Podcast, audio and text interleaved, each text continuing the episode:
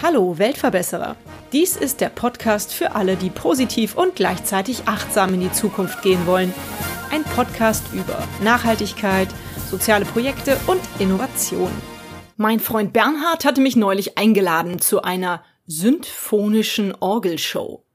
Dort erwartete uns kein klassisches Orgelkonzert.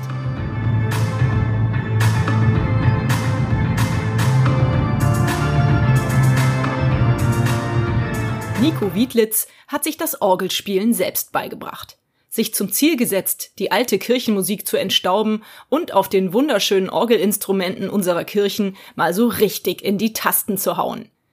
Das macht er nicht nur, um sein Publikum zu unterhalten und zu begeistern, sondern auch für einen guten Zweck. Mit seiner Stiftung Starlights Life möchte er Kindern helfen, die aufgrund schwieriger Bedingungen das Kindsein viel zu früh aufgeben mussten. Viel Spaß bei unserem Interview. Ja, hallo, herzlich willkommen. Wir sitzen jetzt hier in der Trinitatis, nee, in der, wie heißt sie doch, Trinitatis-Kirche in Köln. Ja. Du wirst hier gleich ein Konzert für uns geben und vielleicht stellst du dich einfach mal erstmal vor und was ihr hier macht. Ich heiße Nico und ich komme aus Thüringen und wir machen heute eine symphonische Orgelshow. Das heißt Kirchenorgel kombiniert mit Elektronik und Orchestersound und dazu gibt es eine Videoshow und wir wollen alle heute Spaß haben. Das machst du aber nicht einfach nur so für uns zum Spaß haben, sondern du machst das auch für einen guten Zweck. Vielleicht erklärst du das auch mal. Ja, wir haben also einen karikativen Zweck dahinter auch stehen. Und zwar, wir helfen Schattenkindern in Deutschland. Und die Frage sollte man am Anfang vielleicht gleich stellen, was sind denn eigentlich Schattenkinder? Mhm. Stellt euch eine Familie vor mit einem kranken Kind. Und zu diesem kranken Kind gibt es vielleicht auch mal ein Geschwisterkind. Und dieses Geschwisterkind was der Mitläufer ist sozusagen bei dieser ganzen Geschichte, ist das Schattenkind für uns. Oder sozialschwache Familie, Eltern gehen arbeiten, haben viele Jobs und das Kind muss zu Hause den Laden schmeißen. Für diese Familien und das Kind ist die Welt normal, mhm. weil sie es nicht anders kennen, aber eigentlich ist es nicht normal. Mhm. Ja, und diese Kinder hören irgendwann auf zu reden und ziehen sich zurück und wir erleben das halt sehr oft. Und in den Camps versuchen wir diese Kinder wieder ein bisschen aufzupäppeln, auch sie wieder zu öffnen, dass sie wieder auch wieder reden. Viele schweigen nur noch, viele sagen kein Wort mehr, mhm. haben teilweise ein halbes Jahr schon nicht mehr geredet. Also es, wir haben ganz krasse Geschichten. Und diese Kinder sind halt sehr unauffällig. Und dadurch, dass es für die Kinder die Situation in dem Moment normal ist, mhm. werden sie auch für sich selber unsichtbar. Mhm. Sie nehmen sich selber als normal wahr und erkennen eben nicht, dass es irgendwas Unnormales gibt, was eben, dass sie halt nicht Kind sein dürfen. Sie übernehmen in dem Moment schon Verantwortung. Und wir wollen ihnen eben zeigen, dass es sich lohnt, auch wieder Kind zu sein. Weil Kind sein ist wichtig für die Entwicklung und wenn man später selber Familie hat. Wie bist du auf die Idee gekommen? Wann hast du dein erstes Schattenkind kennengelernt?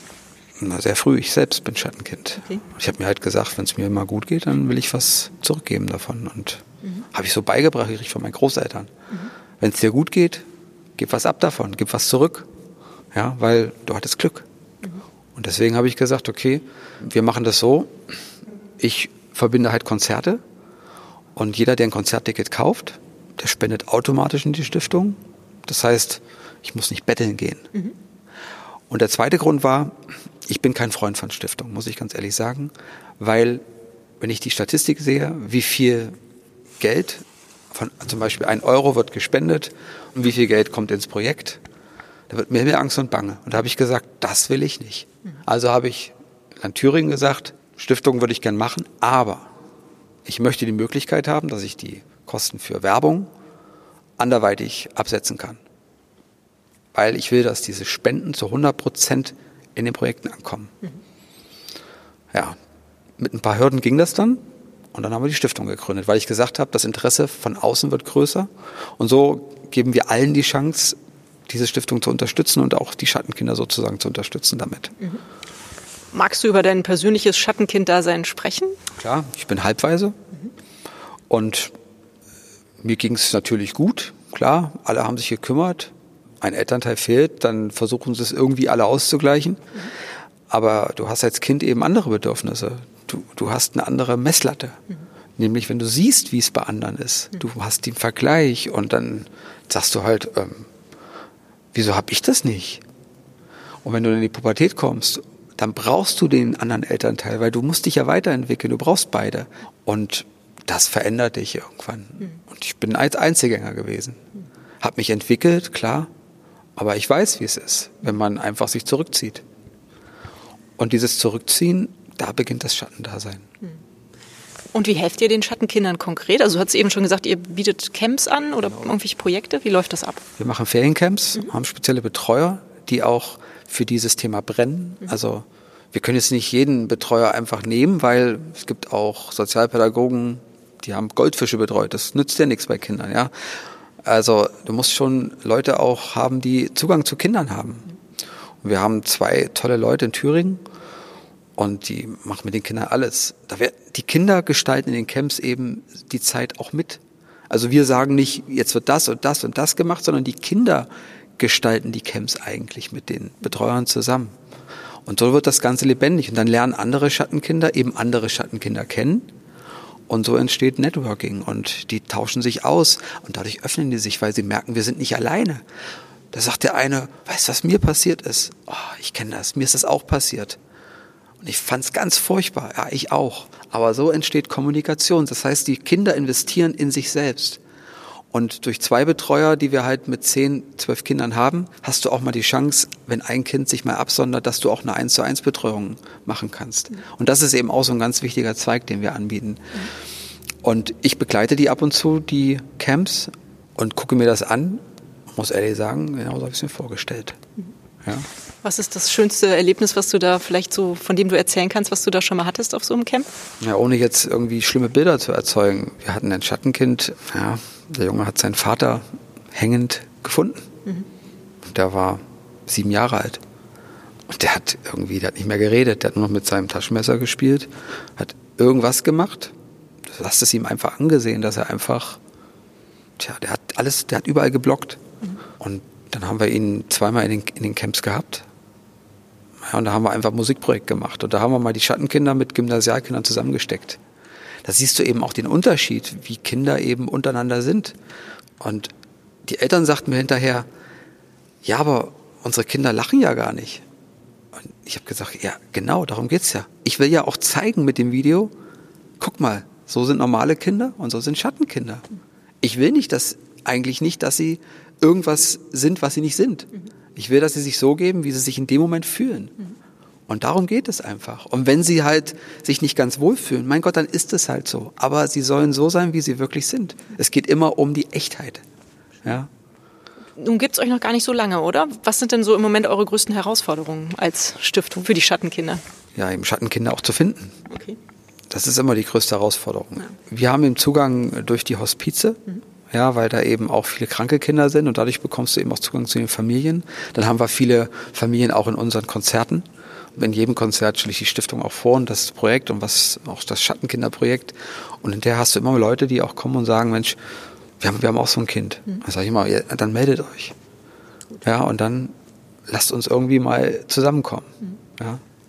Und die Kinder dürfen dann kostenlos an den Camps teilnehmen oder gibt es einen Unkostenbeitrag, den man entrichten muss?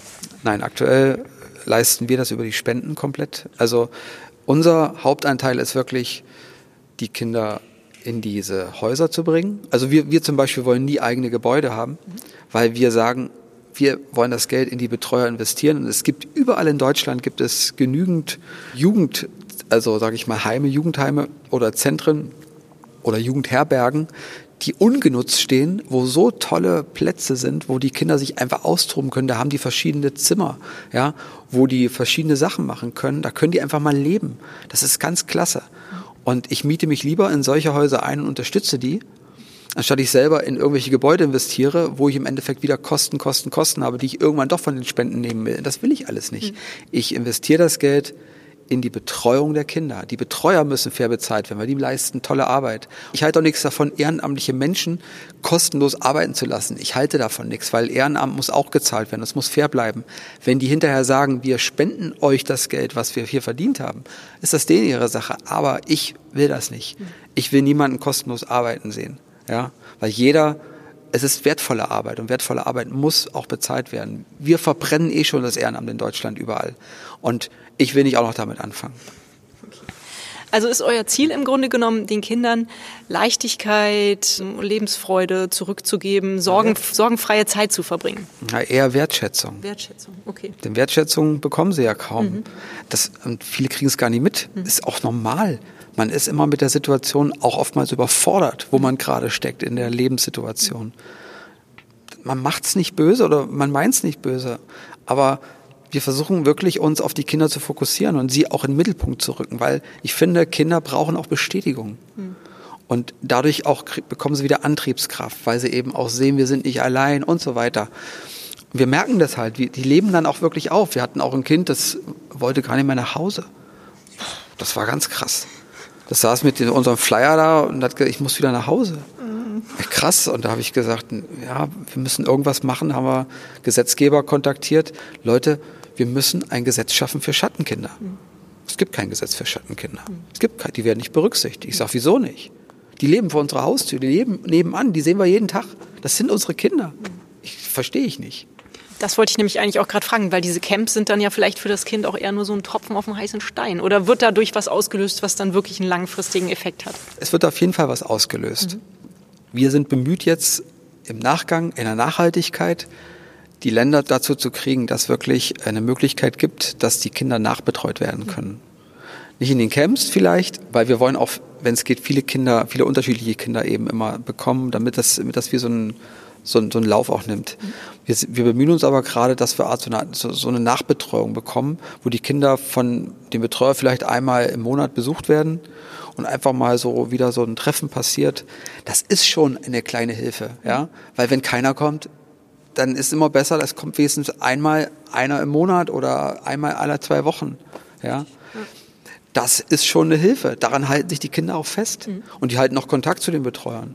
Das ist dann eben betreuereigene Zeit. Das müssen dann die Betreuer entscheiden, wie weit sie sich darauf einlassen. Ja. Wir bieten halt einen Baustein an. Wir, wir bieten keine Allerweltslösung an. Wir bieten einen Baustein an, aber ich finde wichtig erstmal, dass mit diese Kinder sichtbar werden. Mhm. Wir wollen sie wirklich sichtbar machen. Schön. Wie können denn meine Hörerinnen und Hörer euch jetzt zum Beispiel helfen? Wie können wir euch unterstützen? Wer nicht so auf Spenden steht, empfehle ich immer, kommt zu den Starlights-Konzerten. Da bekommt ihr sogar was, wenn ihr was spendet. Ja, ihr kauft ein Ticket und ihr bekommt eine Show, die habt ihr noch nicht gesehen. Und wir gehen halt, aber wir sind sehr dicht am Publikum dran. Wir machen auch reine Wunschkonzerte. Das heißt, die Konzerte werden auch teilweise von den Gästen komplett gestaltet. Schön.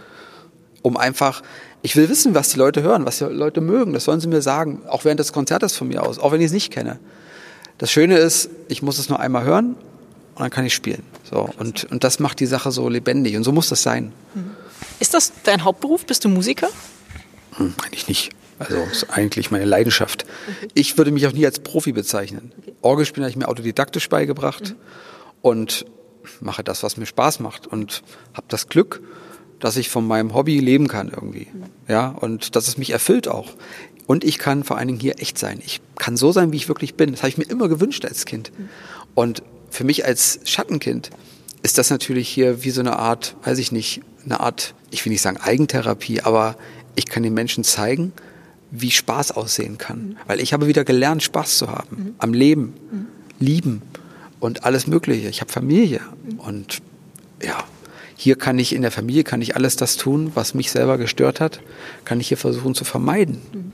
Ja, das sind viele Sachen und ich versuche das halt auch hier in die Konzerte zu übertragen und vor allem den Spaß auch zu übertragen, dass die Leute wirklich mitgerissen sind. Und darum geht's einfach. Und Kirchenorgel muss wieder cool klingen. Also ich bin auch dabei, die Kirchenmusik muss entstaubt werden vielerorts, weil wir haben natürlich tolle klassische Konzerte überall, mhm. aber wir haben auch sehr viele Menschen, die das alt nicht mögen. Und ich finde, so eine Orgel kann alles. Und da sollte auch die Kirche wieder hintendieren und die Türen aufmachen. Wenn man sich nur auf geistliche Musik konzentriert, und da sind Kinder natürlich an erster Stelle. Kinder machst du die Türen auf. Aber Erwachsene darf man nicht hinten auslassen. Ja? Und das ist das große Problem. Ich habe Angst, dass wir als Gemeinschaft komplett wegbrechen. Und für mich heißt Kirche in erster Linie nicht Religion. Für mich heißt es Gemeinschaft und Heimat und Zusammenhalten.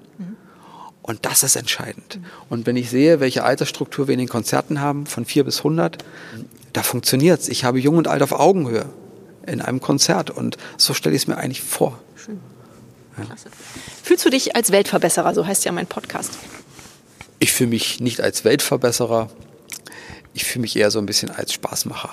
Okay. Der Clown unter den Orgelspielern. Naja, der, der Rebell, würde ich sagen. Ich bin eher so ein Rebell. Ja. Klasse. In meinem Podcast geht es auch um Nachhaltigkeit. Beschäftigt dich das Thema auch und hast du es in deinem Alltag irgendwo umgesetzt? Das beschäftigt mich jeden Tag. Mhm. Ja, ich, ich, hab eine, ich denke immer schon zehn Jahre, 20 Jahre voraus. Mhm. Wo will ich denn damit hin eigentlich? Mhm. Wenn du die Vision nicht hast, wo du irgendwann wo mal hin willst mit diesem ganzen Projekt, arbeitest du nicht an dir und du entwickelst dich auch nicht weiter. Mhm. Und diese Weiterentwicklung ist halt das, ist halt der Grundpfeiler mhm. jeder Vision. Mhm. Ja, dass du halt ich bezeichne mich eben gern auch als, ich bin der runde Dübel im eckigen Loch sozusagen. Ja. Du musst geradeaus gehen. Du musst das tun, wo du sagst, davon bin ich überzeugt. Und dafür musst du alles tun. Und du musst schon wissen, wo will ich denn damit hin? Was habe ich denn vor? Warum mache ich das hier in Köln? Du musst anfangen irgendwo. Mhm. Ob du in Köln anfängst oder ob du in Buxtehude anfängst, ist eigentlich egal. Mhm. Es geht um die Menschen. Mhm. Immer. Und was ist deine Vision für in zehn Jahren? Die Gemeinschaft zu verbessern. Okay. Und das, den Zusammenhalt zu verbessern. Mhm. Dass wir wieder auch ein bisschen aufeinander zugehen. Mhm. Wir haben das Generationsproblem. Wir haben diese Schere, jung und alt, die sondern sich immer mehr ab. Mhm. Und ich möchte eigentlich damit erreichen, dass wir wieder ein bisschen zusammenrücken. Ja, weil ich finde, das ist die Basis für eine Zukunft. Mhm. Schön.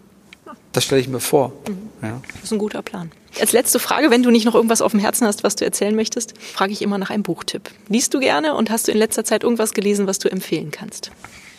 Völlig falsche Frage an mich, weil ich habe in der Schule schon nicht gelesen, weil ich kann mir visuell das nicht merken. Also ich habe ein sehr gutes Gehör mhm. und ich höre sehr viel Hörbücher. Und wenn ich Hörbücher höre, merke ich mir auch viele Dinge. Und ich weiß gar nicht, was habe ich zuletzt gehört? Ich weiß gar nicht mehr. Du darfst auch gerne einen Hörbuchtipp geben, das ist mir auch recht. Das Hörbuch, was mir vor Jahren, sage ich mal, was rausgekommen ist, glaube vor ein, zwei Jahren, was mir in Erinnerung geblieben war, was mich auch so ein bisschen erinnert hat, das war von Happe Kerkeling, der Junge muss an die frische Luft. Mhm. Und ich mag Hörbücher, wenn diese Hörbücher von den, ähm, ja, von den Leuten selber gesprochen werden und nicht von irgendwelchen Sprechern. Mhm. Das finde ich authentischer und dann tauchst du auch mit ein. Du tauchst in die Geschichte ein, du tauchst in das Leben dieser Leute mit ein. Und du kannst viele Parallelen ziehen. Du sagst dir dann, wow, stimmt. Wieso habe ich mich denn da so verhalten? Das sind diese Momente, wo ich sage, da lebe ich dann die Nachhaltigkeit, weil ich vorwärts lebe und zurück lerne. Mhm. Ja, rückwirkend lerne. Und da helfen mir eben Hörspiele, also Hörbücher. Aber das sind so, so Dinge, du musst immer was für dich auch entdecken und mitnehmen. Das finde ich wichtig. Dass du auch merkst, oh, ich muss mich jetzt reflektieren. Mensch, da habe ich doch Mist gebaut. Habe ich einen Fehler gemacht. Fehler sind ja nicht schlecht. Du lernst ja damit. Ich lerne ja auch jeden Tag. Ich werde, glaube ich, mit 100 noch lernen. Ja? Du lernst nie aus. Und wenn du dich darauf einlässt, tja, mein Motto lautet, Mensch bleibt Mensch. Ja, das hat meine Oma übrigens immer gesagt, du musst jeden Tag irgendwas Neues lernen, dann bleibst du lebendig. Und den Harpe Kerkeling habe ich als Film gesehen und war auch total begeistert. Also auch der Film ist ganz schön. Vielen Dank für das nette Interview, Nico. Ich glaube, das war es dann auch schon. Ich wünsche dir ganz viel Spaß beim Konzert und ja, weiter mit deinen Visionen. Das hört sich gut an. Danke dir. In den Shownotes findet ihr wie immer den Link zu der Homepage von Starlights Live und den Link zum Hörbuchtipp von Nico. Natürlich findet ihr auf der Homepage auch alle aktuellen Konzerttermine von Nico.